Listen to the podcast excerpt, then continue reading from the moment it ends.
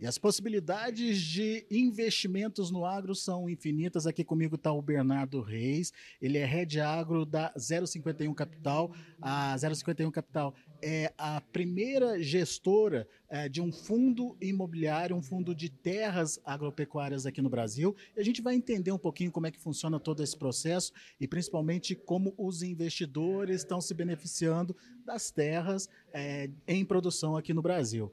Bernardo, primeira coisa, ajuda a gente a entender como é que começa essa história da 051. Legal.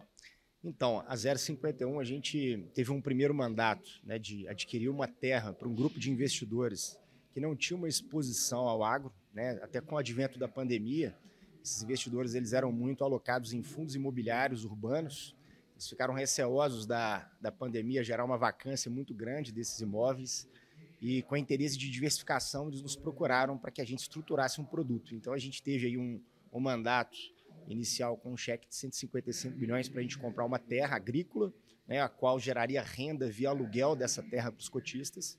E a gente, né, ao longo dessa jornada, né, com, com, o advento dos FIAGROS, FIIs, né, que são os fundos imobiliários né, no veículo do FIAGRO, a gente conseguiu adquirir aí a primeira propriedade agrícola né, alocada dentro de um FIAGRO FII, a qual é arrendada por um grande player agrícola, que a gente inclusive admira muito, que é a SLC Agrícola, muito competente operacionalmente. Então a gente adquiriu essa terra, essa área é operada pela SLC, que nos paga em sacas de soja anualmente ao final da safra, e a gente converte essas sacas de soja né, já no recebimento, em moeda corrente, em reais, e a gente, obviamente, distribui esse yield de forma anual para os cotistas que detêm as cotas dessa fazenda. Né? Ou seja, vocês aliaram a necessidade de investimento de um grupo é, com a necessidade de um grupo que já sabe produzir. É, e vocês conciliaram essas duas coisas. E como é que está esse fundo hoje? É, o que está acontecendo? Está expandindo? Enfim, para onde vocês vão? Legal. Então, é, a, a, expansão né, da, dos grupos agrícolas ela demanda muito caixa para aquisição de terras. E, e as, as empresas que têm essa competência operacional elas têm tido cada vez mais um mandato em crescer em cima de áreas arrendadas. Então, como você bem colocou, a gente conseguiu acomodar o interesse dos dois players, né? tanto do operador, que quer avançar expandindo sua produção agrícola sem demandar um capex tão grande em investimento em terras agrícolas, e o investidor, que hoje não tem uma exposição tão relevante ao agro, né? para estar tá nesse setor aí que representa quase 30% do PIB da nossa economia.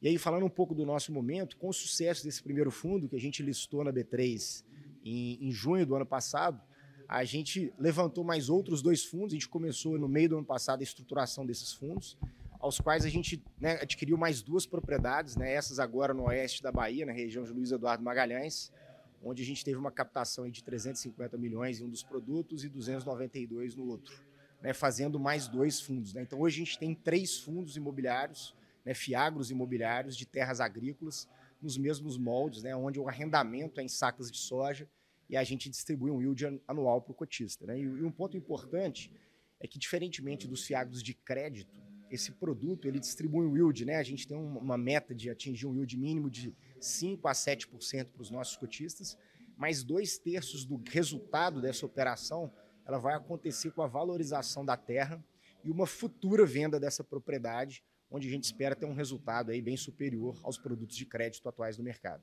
Quer dizer, é um retorno anual mais a, o potencial ganho com a venda da terra lá no final do contrato. Exatamente, né? A terra é um, é um recurso finito, né? A gente não tem disponibilidade de expansão é, de, de, novas áreas agrícolas, né? Com a agenda SG global que a gente está vivendo e cada vez mais intensa será nos próximos anos.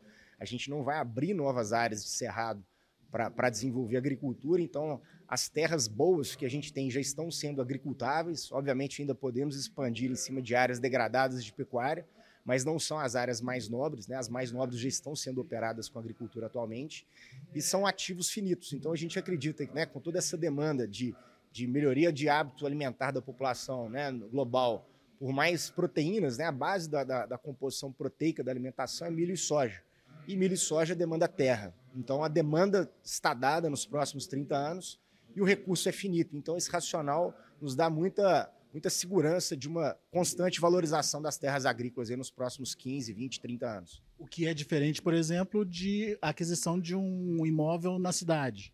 Exato, é o imóvel na cidade, né? A gente tem alternativa de construir um ao lado mais moderno, né? mais novo, com mais tecnologia obviamente, pejorar o imóvel atual. Né? O imóvel na cidade, muitas vezes, ele sofre depreciação ao longo dos anos. Né? Ele, ele, ele exige um capex de revitalização, de reforma, enquanto o imóvel rural, quando se tem, obviamente, um bom operador agrícola, ele vai fazer investimentos constantes naquela terra para que ele tenha cada vez mais produtividade e melhore o resultado da operação agrícola. Então, além de ser um ativo escasso, o bom, o bom operador ele aprecia valor ao ativo por uma construção de fertilidade ano a ano naquele, naquele solo, né, naquela terra.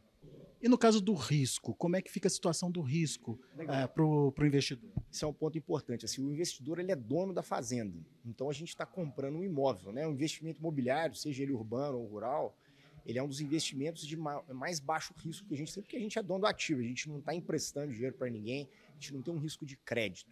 Então, os riscos né, imobiliários eles são mínimos, né, são obviamente bem, bem geridos, né, a gente fazendo uma boa diligência na aquisição do imóvel, né, para a gente não, não, carregar nenhum passivo para dentro daquele ativo, é, os riscos são bem baixos e, e, e obviamente, também o, o yield anual ele é mais baixo comparado com os produtos de crédito, Porém, a gente tem esse potencial de upside.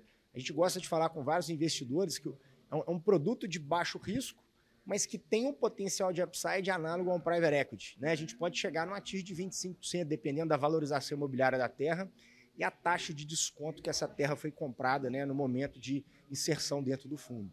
Então, somando essas duas variáveis, a gente passa a ter um ativo de baixo risco, uma reserva de valor para aquele investidor, com ao mesmo tempo um potencial de upside muito grande. Qual o potencial desse tipo de negócio para o Brasil? Então, o potencial é muito grande. Né? Hoje, no Brasil, a gente deve ter aí acima de 2 trilhões de terras agrícolas. É um, é produto que está começando agora. Né? O mercado ainda não conhece esse veículo. Né? Pra, tanto para investimentos quanto propriedade de, né? o proprietário de terras, ele não conhece esse veículo, ele pode estar tá migrando né? a propriedade dele da pessoa física, da pessoa jurídica, para dentro de um FIAGO. Então, a gente acredita muito que é um produto que vai expandir muito né, tanto para dar liquidez para esses produtores de terra, quanto nas, nas, questões sucessórias. É mais fácil dividir cotas de um fiago do que dividir, fazer uma reforma agrária né, em casa, né, que é dividir aquela fazenda né, em, em três, em quatro, em cinco filhos, aí, cinco sucessores. Além, obviamente, também da necessidade de crédito desse setor, que é uma forma de funding, né, também muitas vezes é o produtor vender parte das suas terras para poder avançar em terras de terceiros e aumentar a, a, a, a relevância da, da operação né, agrícola que ele tem desenvolvido. E o Brasil tem muita terra aí para negociar ainda, né? Com certeza. Como eu disse, nós, os números mais pessimistas aí, a gente fala de 2 trilhões, tem estimativas que falam que passa de 4 trilhões aí em valor de mercado de terras agrícolas, então é um mercado muito grande. É, é talvez aí o, a maior potência né, de, de, de potencial agrícola global né, para produzir produtos agrícolas, né, seja soja, milho e toda a cadeia de proteínas. Muito bem.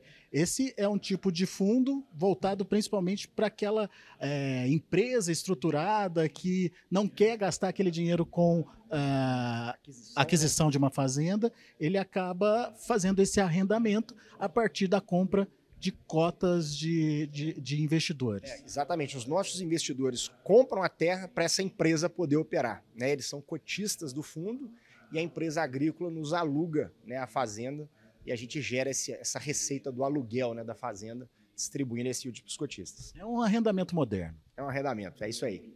Muito bem. Mais informações ao longo desse dia a gente vai trazendo para vocês direto aqui do Fiagro Experience que está acontecendo em São Paulo.